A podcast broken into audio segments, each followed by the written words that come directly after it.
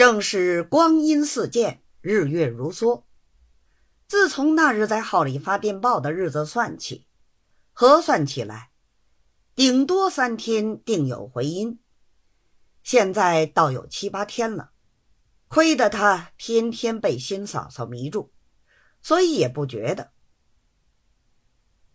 急到屈指一算，不禁慌张起来。若论自己的现卷，一定不会驳回的。大约府台公事忙碌，一时理会不到，也是有的。然而总不至于置之不复，因此弄得他心上好像有十五个吊桶一般，七上八下。亏得新嫂嫂能言会道，辟解过去。后来一等等了半个月，还是无回信。看看这里的钱，又用去了两千多。新嫂嫂还一心要嫁他，说明做两头大，身价不要，只要一副珍珠头面。下等的拿不出手，就是中等的，至少亦得一两千块，其余衣饰还不在内。真正公私交迫，昼夜不宁。又过了几天，数了数日子，电报打去已经二十天了，依旧杳无音信，把他急得熬不住，只得又打了一个电报去催款。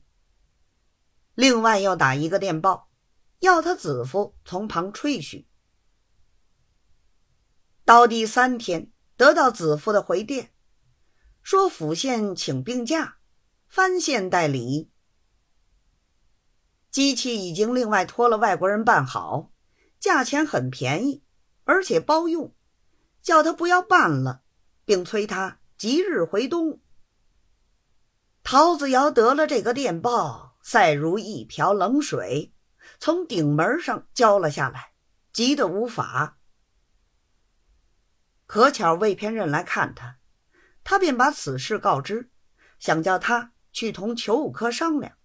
说机器不要了，叫他退钱。魏偏认道：“同了外国人打的合同，怎么反悔得来？倘若账目没有寄出去，还可收得转。如今已经二十多天了，只怕已经到了外洋，怎么好收转？”陶子尧道：“打电报去止住。”魏偏认道。说的好容易，人家不是被你弄着玩的，我也不好说出口。